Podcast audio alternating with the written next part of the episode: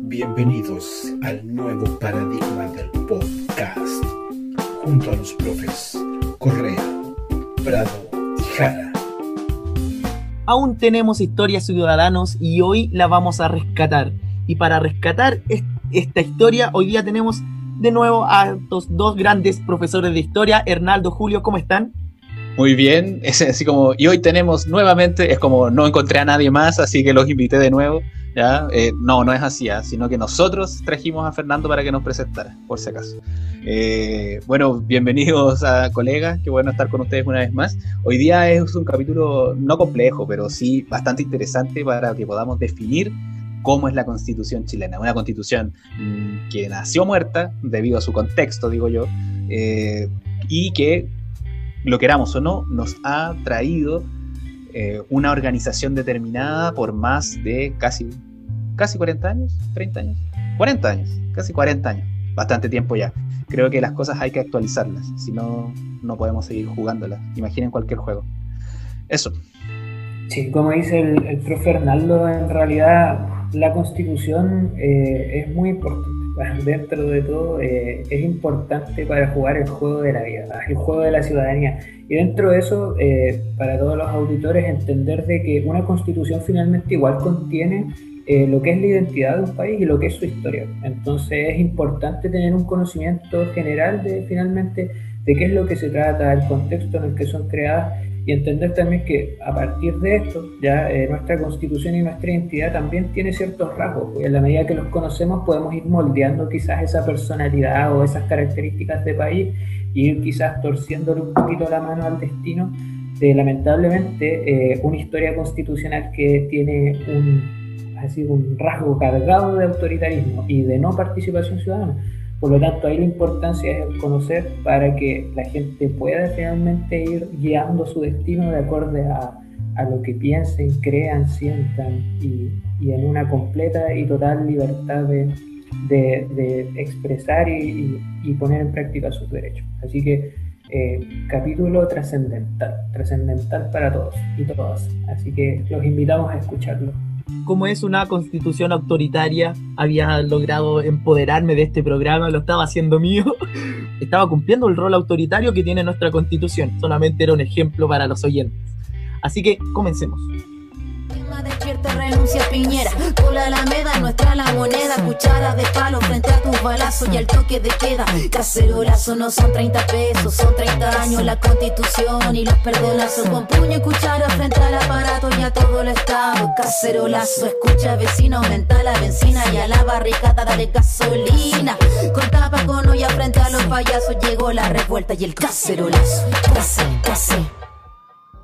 Lo que nosotros hoy día hacemos en el diario lo que el mes de octubre del 2019 se empezó a criticar, bueno, la crítica viene de antes, pero ahí como que explota eh, mediante el estallido social, esta crítica a la constitución tiene que ver con eso, con estas condiciones que tiene la constitución que van eh, dando el margen para nuestro actuar.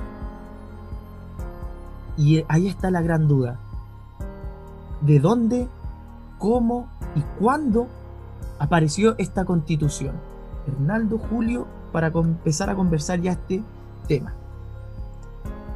Bueno, mira, la constitución actual, la constitución, si bien ya es más que conocido, ¿cierto? Que tiene su gran base eh, en, la, en la constitución de 1980, ¿cierto? Surgía en la época de dictadura en Chile.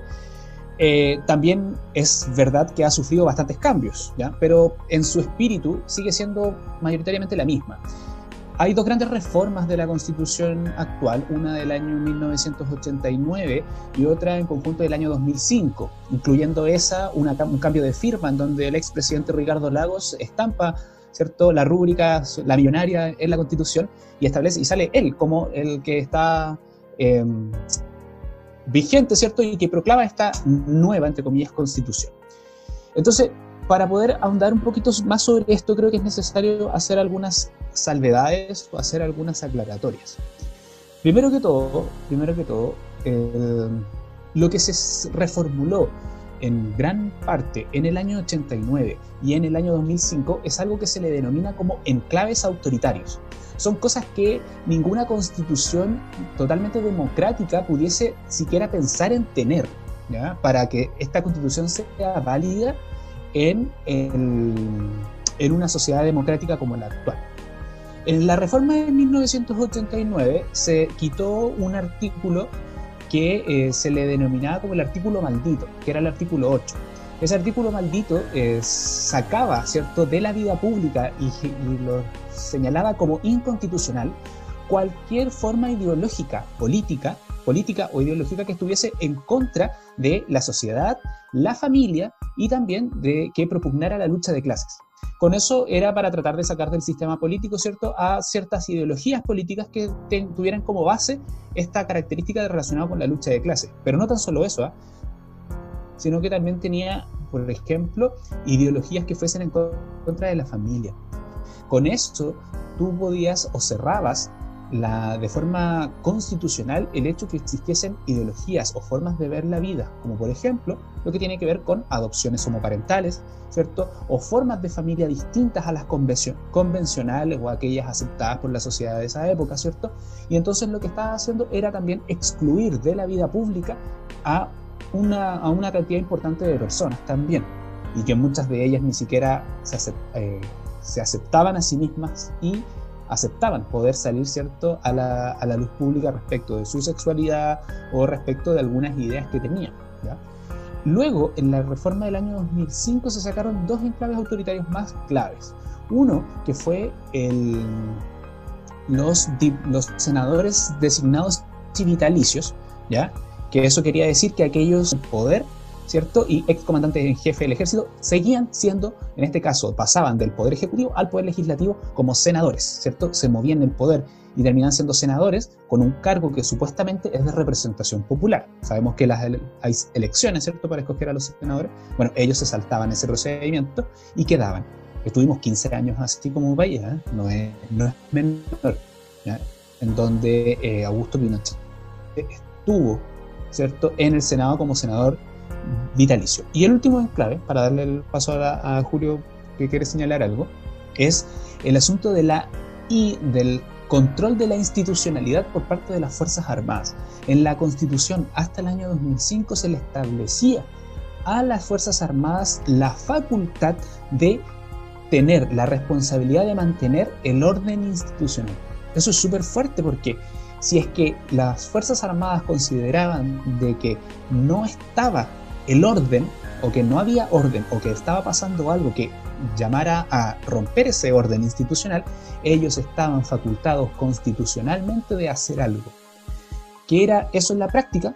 Estaban facultados constitucionalmente para generar golpes de Estado, para poder modificar los gobiernos democráticos. Es muy, muy fuerte.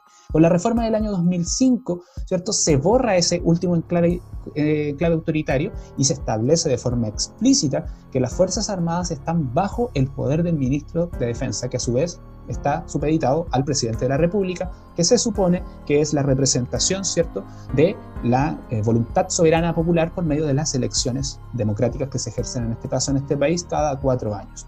Y desde ese punto de vista, entonces, las Fuerzas Armadas pasan al poder civil.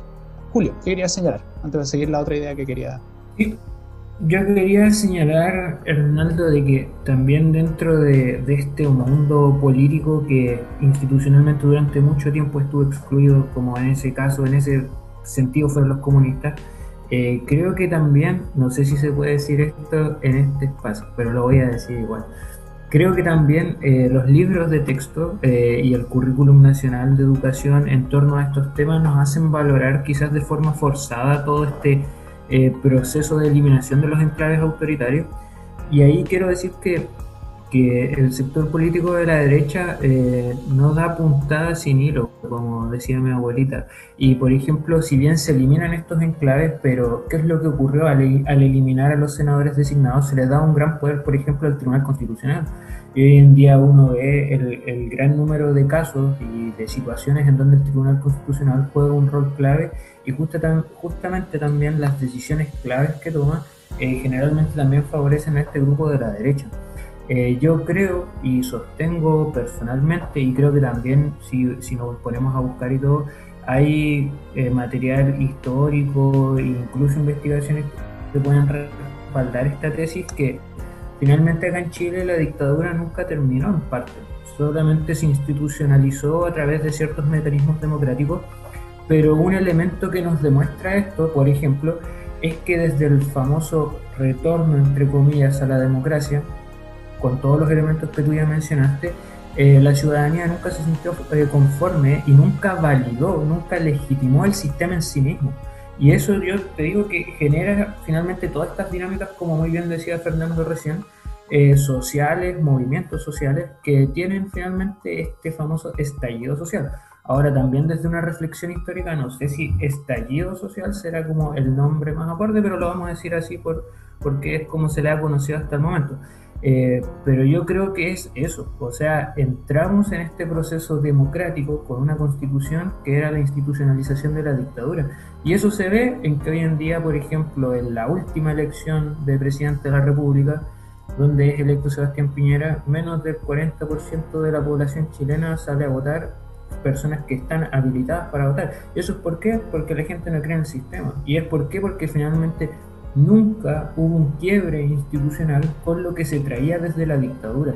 Entonces, para la gente, por lo menos yo nací en el año 92, así que no viví la dictadura, pero sí quizás para mucha parte de nuestra ciudadanía que vivió ese proceso, quizás no vio los grandes cambios. Y ahí más encima hay que sumarle ya la institucionalización y la imposición del neoliberalismo desatado a través de los gobiernos de concertación y que si bien marcan una especie de crecimiento y desarrollo económico que es como el gran mito y, el paradigma chileno y todo eso, eh, fue muy beneficioso para un grupo de, nuestra sociedad y que finalmente terminó ampliando una brecha que ya existía desde antes de la dictadura también eh, entre pobres y ricos y que solamente se, se acortó de manera, eh, no sé, como eh, imaginaria a través de, los mecanismos de crédito que son, por otra parte, y por qué no decirlo, completamente usureros y deberían ser incluso eh, ilegales en un, en un nuevo cambio de constitución. El, antes de, dejar a Hernando eh, para que avance en su idea, como recién lo estaba comentando, entonces, para bajar un poquito esto y materializarlo. Dos temas que tenemos en la palestra en este momento. Bueno, tres si queremos si lo analizamos de buena manera. Uno, que tiene que ver con esta ilegitimidad que hoy día se le está dando a esta constitución, este análisis de cómo fue creada y dónde apunta esta constitución, que es una de las grandes críticas. Otra, como la llamaba Bernardo, tenía que ver que esta constitución eh, no viene igual eh, desde cuando se formó, sino que tiene algunos parches, que si bien no logra eh, yo creo que actualizarse puede ser la, la, palabra, no logra dar abasto con, la, con lo que hoy día Chile necesita, es algo eh, que va a estar lleno de parches. Y otro tiene que ver que tiene un ADN autoritario, tiene un ADN bastante eh, fuerte, como recién escuchábamos al profesor Julio poner en duda un poco esta idea de la democracia real, porque todavía tiene este ADN bastante dictatorial. Hernaldo, ¿qué me pueda sumar a esta, como esta versión de estos tres elementos para seguir eh, con más? Mira, eh, mira, respecto a lo que a lo que señalaba Julio, yo quería poder hacer a lo mejor unas aclaraciones o precisiones desde mi punto de vista, por supuesto. el profesor señalaba que que, la, que la, todo lo que estaba pasando, ¿cierto? Y el poder que, se, por ejemplo, se le estableció al poder, al Tribunal Constitucional y que termina siendo beneficiario la derecha, yo creo que yo llego al mismo resultado, ¿ah? pero debajo otra lógica, a lo mejor de procedimiento. Porque no es, que, no es que el Tribunal Constitucional establezca a lo mejor dictámenes sobre constitucionalidad de las leyes, esto quiere decir el contraste que existe entre la ley con la Constitución y si es que la Constitución lo permite o no lo permite, ¿cierto? No es porque sean ideas, porque a lo, a lo mejor lo que se entrevé, ¿cierto? Que el Tribunal Constitucional es de derecha. No creo que sea esa la, la lógica, sino más bien lo que hace el Tribunal Constitucional es contrastar, ¿cierto?, estas ideas y estas leyes con la Constitución misma. Y es ahí mismo donde va chocando, que puede ser de que hay ciertas ideas que están establecidas dentro de la Constitución que hacen que todas las otras leyes terminen siendo inconstitucionales. Pero más allá de, a lo mejor de la ideología política, sino labor de control de la legalidad y, control de la constitucionalidad más bien, ¿cierto?, a las distintas leyes. No sé si me logro explicar. Y lo segundo es que estoy muy de acuerdo con un, un punto que señaló el profe Julio y el profe Fernando, que dan, dan en el clavo, que es el concepto de legitimidad. Y creo que esto es clave para poder entender este proceso y todo este proceso que vamos a vivir en un tiempo más. Porque nadie puede discutir respecto de la legalidad de la Constitución.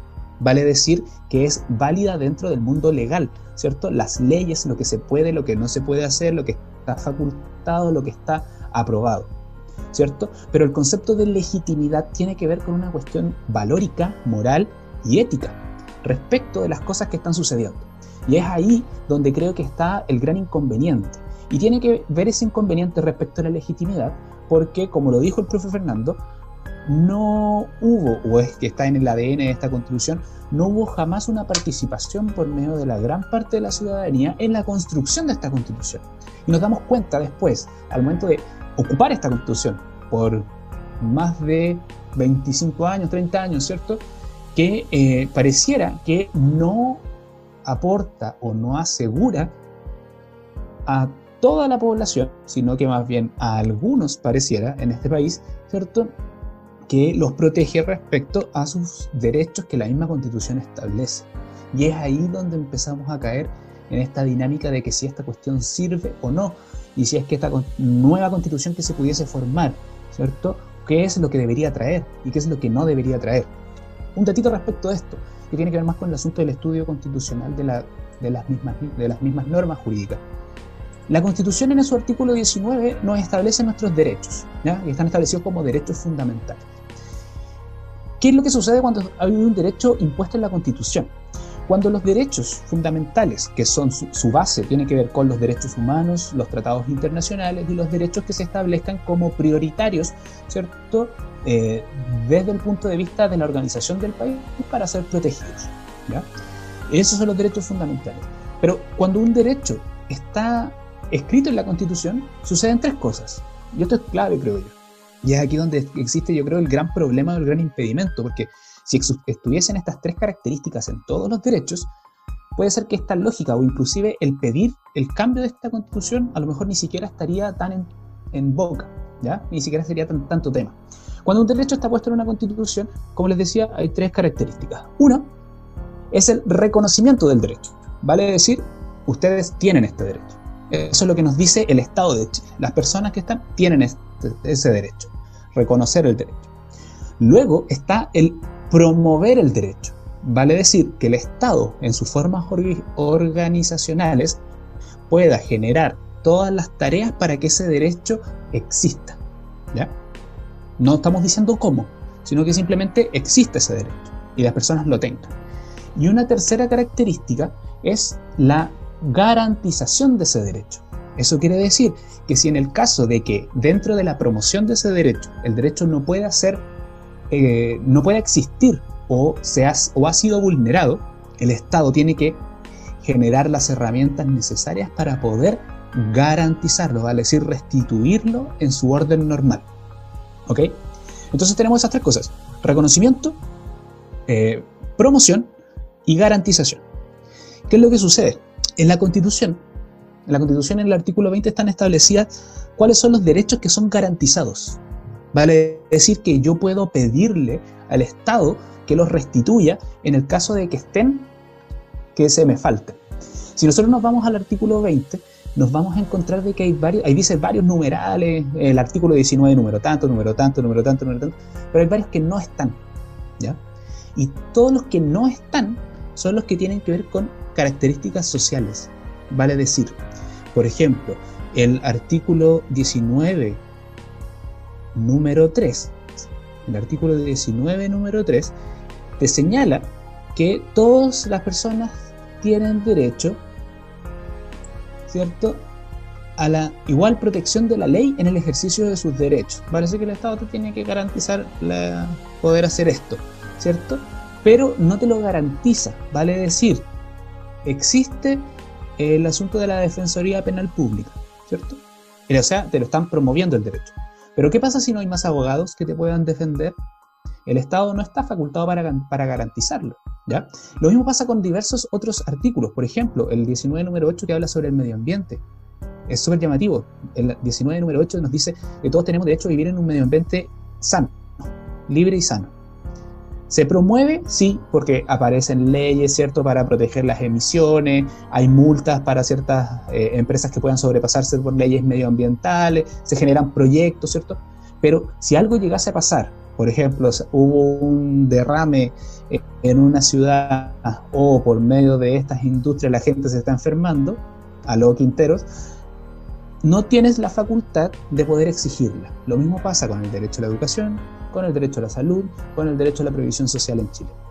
Entonces, ¿esas cosas están reconocidas? Sí. ¿Tenemos derecho a la educación? Sí. ¿Se promueve el derecho a la educación? También. Se crean colegios, ya sean municipales, subvencionados, públicos, de todas las formas, pero se promueve la educación. Ahora, ¿yo puedo exigir una buena educación? No, porque no tiene los mecanismos para hacerlo, porque no están establecidos en la misma constitución. Entonces, creo que ahí es un punto en donde se cae esta discusión y al fin y al cabo te vas dando cuenta de que la sociedad chilena no se siente representada por esta constitución al no tener las facultades para poder exigir lo que puede considerarse como propio, porque la constitución te da, te da el derecho, pero también no te da las herramientas para poder garantizarlo. Y eso es súper fuerte. Recursos de protección porque me, esperaron me hicieron esperar cuatro horas en, el consultorio para poder atender. ¿Y qué te van a decir? ¿Usted tiene derecho, derecho a la salud? Sí. ¿Le promuevo yo el derecho a la salud? Por supuesto, si le estoy poniendo un consultorio al lado de su casa. Pero me demoraron cuatro horas. Ah, eso. El Estado no tiene la obligación, en este caso, de garantizarlo porque no está en la Constitución. Entonces, ahí podemos ver que efectivamente la Constitución nos depara o nos lleva a la vida cotidiana y que esa es la forma que la constitución se va estableciendo. No, sé si alguien quiere señalar algo respecto, respecto a ese tema en particular, a lo que estoy señalando. Qué importancia, qué importancia, eh, después de, esta gran explicación eh, del profesor Hernando, qué importancia es entender también el, el derecho que nosotros tenemos como tal y también qué deber va a crear este deber ciudadano y este también deber gubernamental. Y entendiendo que si hay hay derechos que no tienen este deber gubernamental bien delimitado, nos encontraríamos quizás como un tipo de vacío. Este ciudadano de verdad se encuentra en un tipo de no saber qué hacer, según estos tres pasos del profesor Hernando, que bien clarito nos los dejaba. Eh, ¿Qué hacemos? Entonces, de verdad entramos en una cuestión eh, súper importante. Julio, Sí, quería agregar varias cosas, pero voy a tratar de ser lo más concreto posible en realidad.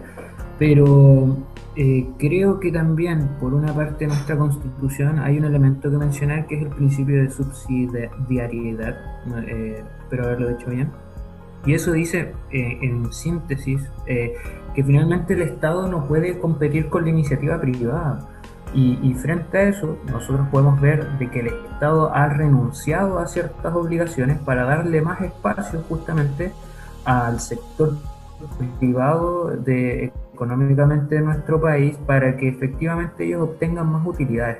Y ahí, por ejemplo, a las personas que están escuchando y ustedes mismos, eh, compañeros, amigos y colegas, les recomiendo un documental de un documentalista inglés que se llama Adam Curtis. Y él, por ejemplo, a través de una serie de documentales, no solamente uno, habla finalmente del funcionamiento de la economía mundo en la actualidad. Y frente a eso, ahí nosotros tenemos que en todos los países se ha impuesto este sistema de administración en donde el Estado solamente se transforma como un espectador y da un espacio tremendo y, resguarda finalmente la iniciativa privada y la utilidad privada eh, frente a los derechos que pueda tener la ciudadanía. Y eso, por ejemplo, en ese documental Adam Curtis, eh, Carlos 80, con Margaret Thatcher, en donde se renuncia a esta idea del Estado porque se entiende que el Estado es poco eficiente y se le da, ¿cierto?, un mayor espacio a la iniciativa privada pensando de que iba a poder quebrar esta famosa ineficiencia del, del aparato estatal. pero finalmente ahí ustedes niños, si lo ven hoy en día, eh, el Estado ha renunciado en parte al otorgamiento de estos derechos, pero no quiere decir que sistema funcione mejor, por ningún motivo y en ninguno de estos casos. Entonces... Respecto a eso, bueno, habría que empezar a, a pensar si es que al fin y al cabo, cuáles son los objetivos propios que tiene la iniciativa privada y cuáles son los objetivos que debiese tener cualquier entidad estatal también. Entonces ahí te vas mezclando respecto de que si es que el Estado debiese tener la garantía o debiese, debiese tener la facultad de poder establecerse en áreas de la economía en donde los objetivos no netamente tienen que ver con el bien común. Y ahí a lo mejor puedes estar chocando, ¿cierto?, con las mismas, a lo mejor, motivaciones que debe tener el Estado y las formas de organización. Y, y porque, por otro lado, si bien la historia reciente nos está demostrando que pareciera que la administración privada no siempre es la más eficaz, de, en contraposición también la administración pública respecto a las características económicas que no tengan fines sociales, pareciera que la historia nos ha dicho que también ha fallado, ha fallado eh, para poder organizar de una mejor forma. Entonces, también hay que tener cuidado con eso. ¿ah? Yo creo que tampoco hay que establecer como que fuese las cosas extremas respecto que el Estado debiese controlar a lo mejor todo o los privados debiesen controlar todo, porque nos ha demostrado la historia en ambas situaciones que eh, pareciera que no son tan eficientes el uno con el otro. Creo que a lo mejor, y esta es una opinión personal, creo que el Estado debiese adquirir ciertas herramientas de administración económica, pero siempre y cuando sea con una, con una finalidad social con la finalidad del bien común y eso tiene que ver con los derechos garantizados desde el punto de vista social, vale decir, educación, salud, seguridad social y ese tipo de cosas en donde el Estado sí pueda intervenir. ¿ya? Eh, ahora bien, la constitución actual no prohíbe de facto de que el Estado se meta, ¿ah? por si acaso, pero sí establece limitantes como que sean leyes de cuerpo calificado y otras cosas, sino que tiene que ver más con una ideología política detrás de esta, ¿ya? No, no, no que lo diga la constitución en sí misma.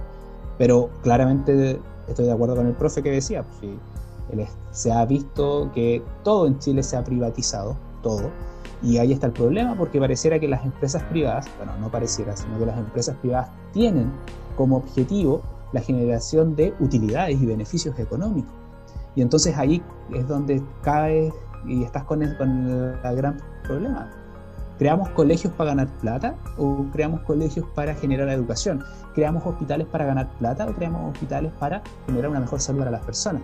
Y es ahí yo creo que esa es la discusión, parte de la discusión que se tiene que entablar. ¿ya? Y otra cosita que quería eh, señalar antes de pasar, darle el, paso al profe, es muy importante, muy importante que sepamos sentarnos y poder conversar estas cosas hasta que, eh, que sean algo distinto. Vale decir, si yo pienso algo distinto al otro, lo tengo que escuchar y en conjunto debemos llegar a una, a una solución. Porque por más, como se dice, más amarillo que pueda resultar, necesariamente en la vida y en la sociedad somos personas, somos personas que estamos, somos personas que tenemos visiones distintas de las cosas.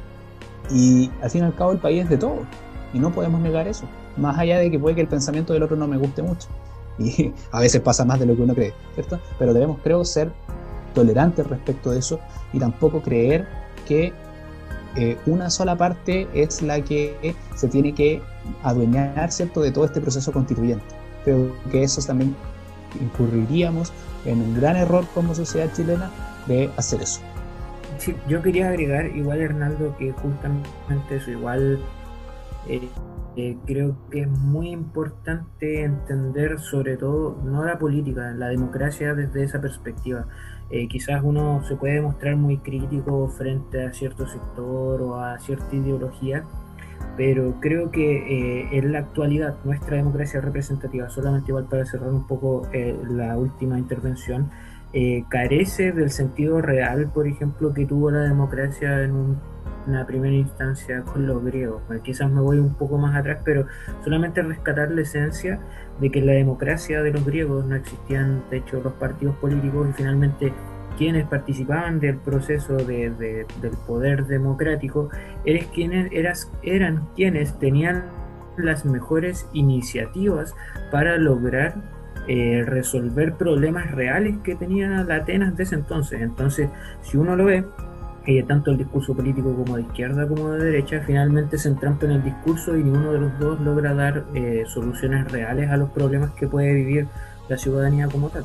Y siento que, bueno, eso ya es un tema más profundo de cómo funciona nuestra democracia y si finalmente en algún momento ha sido o no democracia, porque finalmente hay que tener en cuenta de que la democracia como poder del pueblo en parte no aplica como para la situación que nosotros tenemos, porque finalmente nosotros nos limitamos a elegir representantes y, eso sería la participación democrática, pero de ahí nada más. Y eso también yo creo que causa todo este problema de la no participación, porque finalmente eh, como ciudadano de, común y corriente, ¿cuál es tu poder aparte de elegir un representante si finalmente ese representante en las instancias de toma de decisiones que pueda tener, que finalmente son las instancias de poder, no necesariamente tiene que escuchar a la ciudadanía para tomar una decisión?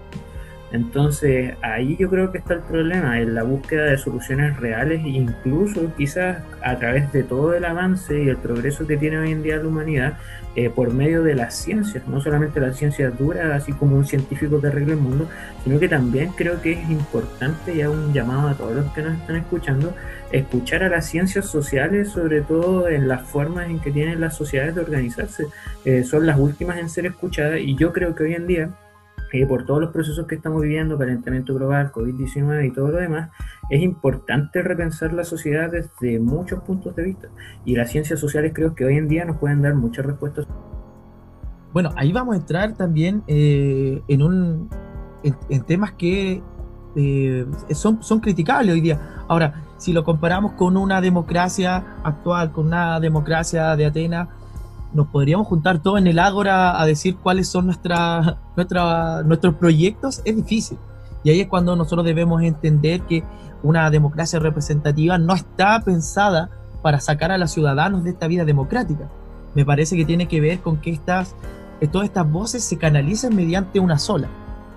Y ahí está también una, eh, una sociedad al debe que no conoce la constitución, que no conoce sus espacios eh, democráticos de participación, que eh, no, no, no, ha actualizado también a sus representantes. Vemos hoy día que debemos crear leyes para poder hacer un cambio, ya sea en la alcaldía, ya sea en senadores y diputados que han estado por años y años y siguen siendo elegidos por un grupo, al parecer, reducido de, de ciudadanos. Y ahí vamos a entrar también en todo un tema de qué buscamos para este nuevo país podríamos decir en este momento que esta eh, constitución, que ya colocamos en duda, según los profesores, según, eh, según este trío de profesores, la legitimidad de esta constitución, también encontramos una constitución llena de parches, eh, encontramos una constitución con una visión bastante dictatorial más que democrática, y hoy día no es lo que el pueblo quiere, no es lo que el pueblo está esperando, ya que ha quedado un poco eh, pasada de moda, si podemos ocupar ese, ese concepto en, un tema tan, tan legal. Y es por eso que lo quiero invitar eh, a ver qué cambios quiere Chile en este tercer em, bloque, qué cambios quiere Chile, qué se está buscando, qué está em, eh, pensando este pueblo, ya que debemos entender, en algún momento la esclavitud también fue legal. En algún momento, mucho de lo que hoy día se critica y se cree impensado fue legal. Estuvo la, exclusión por etnias, por razas, eh, si lo quieren nombrar, ya que el concepto adecuado de etnia se vieron sacados de esta vida política y hoy en día debemos entender que también la actualización es buena, el creer que las necesidades del pueblo del Chile actual tiene mucho, mucho, mucho que diferenciarse de la anterior. Camilo Catrillanca, Macarena Valdés, Aguante.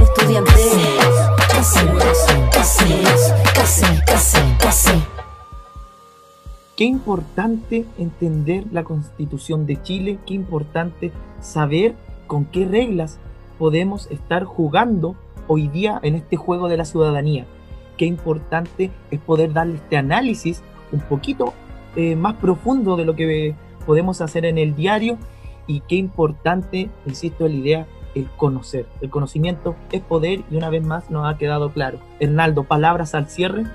Tratando de ser sucinto, cosa que no lo hemos sido en este capítulo particularmente, pues es a razón de que el tema nos apasiona un poco, ¿cierto? Cada proceso siempre tiene su contexto y esta constitución creo que fue creada bajo, obviamente, sus propias características.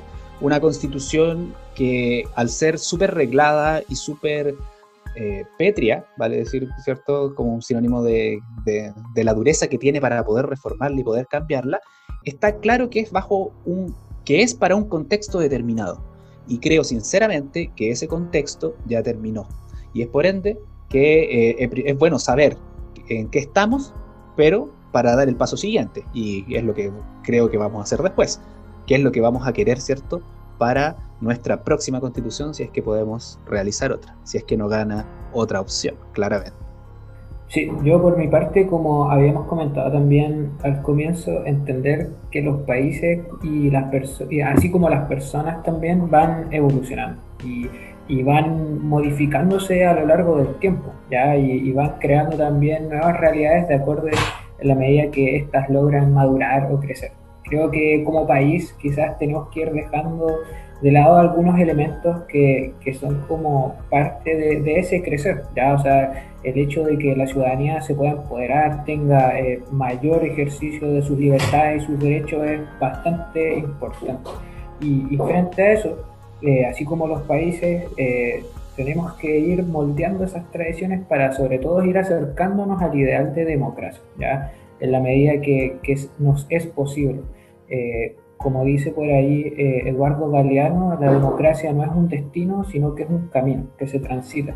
Y el entendimiento de estas cosas y sobre todo de verlo en perspectiva histórica nos posibilita en ir caminando hacia ese destino. Así que eh, eso es lo que les puedo dejar la reflexión final a nuestros auditores. Así que que estén muy bien. Ya vamos cerrando este capitulazo y lo dejamos ya invitado a otro capítulo, a este tercer y último capítulo que tiene que ver con este proceso constituyente, con una invitación a soñar en qué se nos viene, a soñar en actualizar nuestras reglas del juego.